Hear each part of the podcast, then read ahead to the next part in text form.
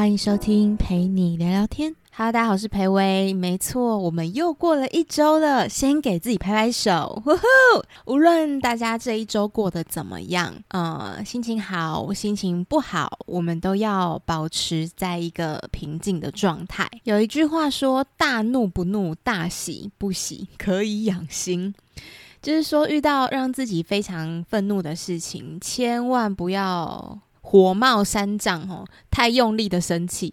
如果你遇到天上掉下来的礼物，也不要太过于高兴。其实很平静的心情呢，是可以养心的。其实一直以来呢，在网络上都有很多的人，就是 喜欢在公开的场合大吵大闹。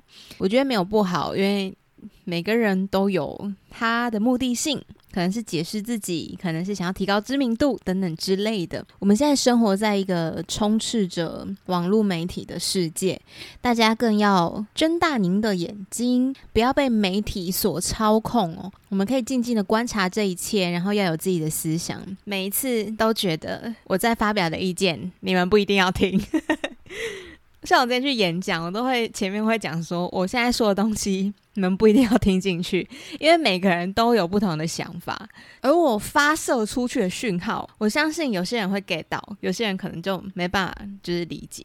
可是我觉得都没有关系，因为我们生活在一个这么棒的世界，就是每个人都可以分享自己的想法。我做 YouTube 影片也蛮长一段时间，我发现有时候很用心做的影片，大家不一定会看。然后你随手拍拍、随手录录的一些生活影片，大家反而会很喜欢。然后最近更是这样，我发现我超用心做的影片，诶，那个点阅率吼可怕到不行诶。所以现在在听 Podcast 的朋友，听完之后可以帮我去 YouTube 增加一点点击率。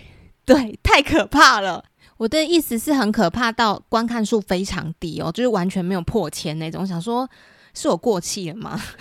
但是呢，我这个人就是有点坚持，我做新媒体绝对不会去买粉丝或是买点击率。这个点击率是这样就这样子。做新媒体可以长久的原因，第一个就是真诚，不可以欺骗观众。第二个就是真实的分享，保持初衷。所以每当我被那个数字所绑架的时候，我就会想一下当初为什么会上传影片。以前根本就是完全不觉得这是一个会赚钱的东西，所以呢，真的是想要拍什么就拍什么，诶，管他有没有观众看呢，我自己爽就好。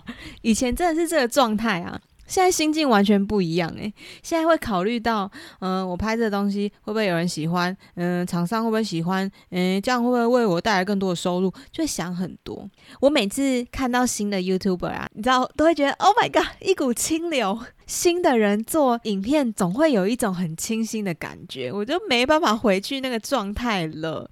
也好啦，就是现在至少是可以赚钱，就是可以养活自己，不会饿死。可是真的从来没有想过，这会是我未来的职业。我曾经不知道听谁讲，不是每一个 YouTuber 以前都是想当明星的好吗？可能因为现在哦，就是新媒体的环境跟传统电视圈其实。还是会有一点点隔阂的，毕竟文化是不太一样，有一些工作上面的美感也不尽相同，所以嗯，好像还是会有一点分别。我相信那个人讲的是这个东西啦，不是不是说真的是不可能每个人都想当明星这件事啊。对我小时候梦想就是要当明星诶，我因为我算是科班生，就是我高中是读华冈艺校戏剧科，然后。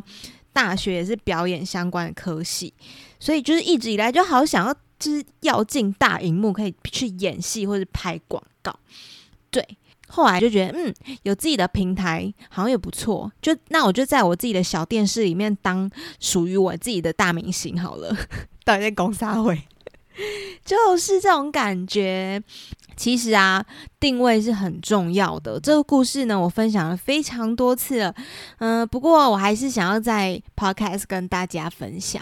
约莫大概八年前吧，我那时候还是一个曾经在模特经纪公司有签约的小模，那时候完全没有人知道我是谁，然后我也长相普普，然后根本没有什么作品。那时候就非常常去试镜，那时候是一个好像是脸部保养品的广告，然后我就在那边摆 pose 什么的，结果 casting 突然就把相机放下来，然后很凝重的看着我的脸，叹了一口气，他说。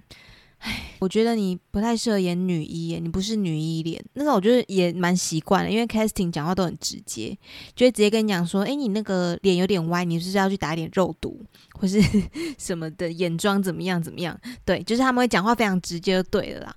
然后我就说，那我不是女一脸，我是适合什么的脸呐？casting 就说。我觉得你比较适合演配角或是坏女人呢。然后我那时候超级震惊，我从高中开始就一直把自己定位在可以演女主角，或者是呢可以拍网拍当网拍 model 的那种感觉。但其实我误会自己了，我真的没办法靠脸吃饭呢，我必须要有一点点个人特色才行。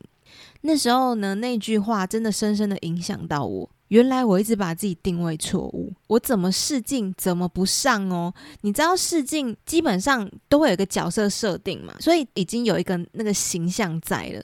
你第一关你的脸不对，就直接被刷掉，你根本就还没来得及演，你知道吗？你就被刷掉了。所以这一切是多么不公平啊！然后那时候我就一直一直共估，对，就是。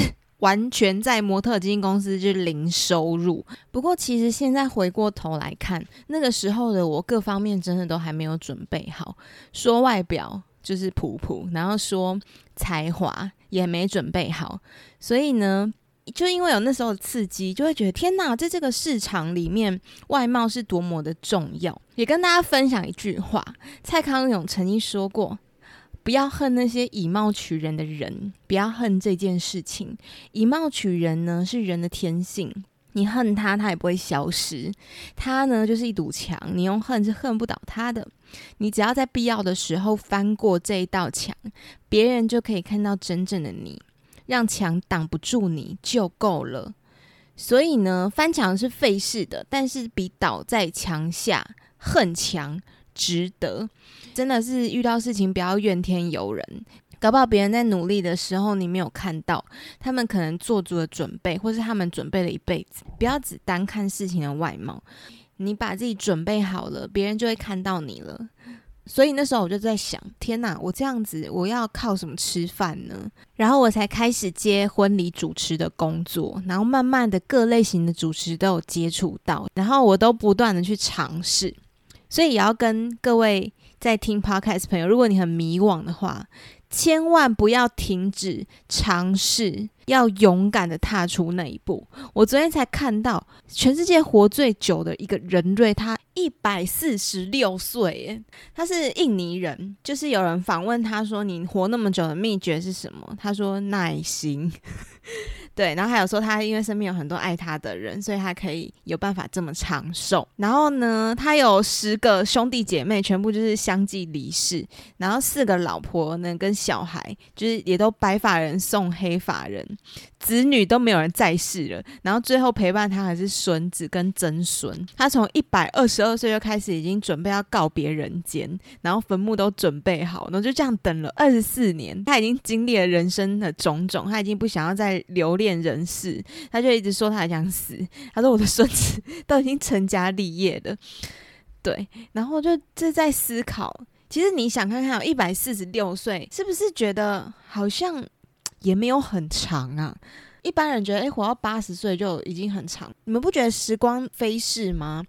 我在想，一百四十六年应该也咻一下就过去了。我们应该要在有限的生命里面。是不是要做出最大胆的尝试啊？不要去害怕别人的眼光，因为别人不是你耶，你自己的人生自己要负责，自己要去闯荡。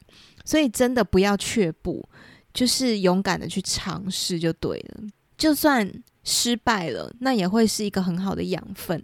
过程当中不要忘了要去学习新的东西，然后去充实。我真的是从来没有学过剪接。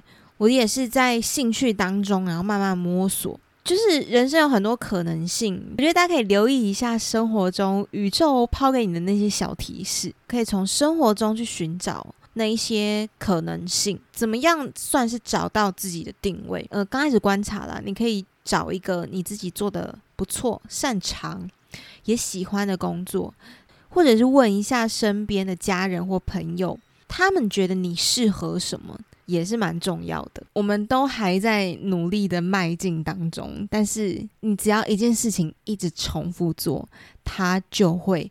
越来越成精，就是越来越厉害。日本那些职人们，他们是多么的钻牛角尖，在一个小事情上面，然后一直琢磨，才可以变成一个很厉害的职人呢。所以不要小看那些很微小的、很无聊的事情，你可以一直去重复做它，你就当做在锻炼自己。再就是保持积极度也是非常重要的。天哪，我今天这集很正面呢。跟大家分享我的人生小故事，然后也希望大家都可以尽快找到自己的定位。那今天陪你聊天就到这里结束啦，下礼拜三见，大家再会。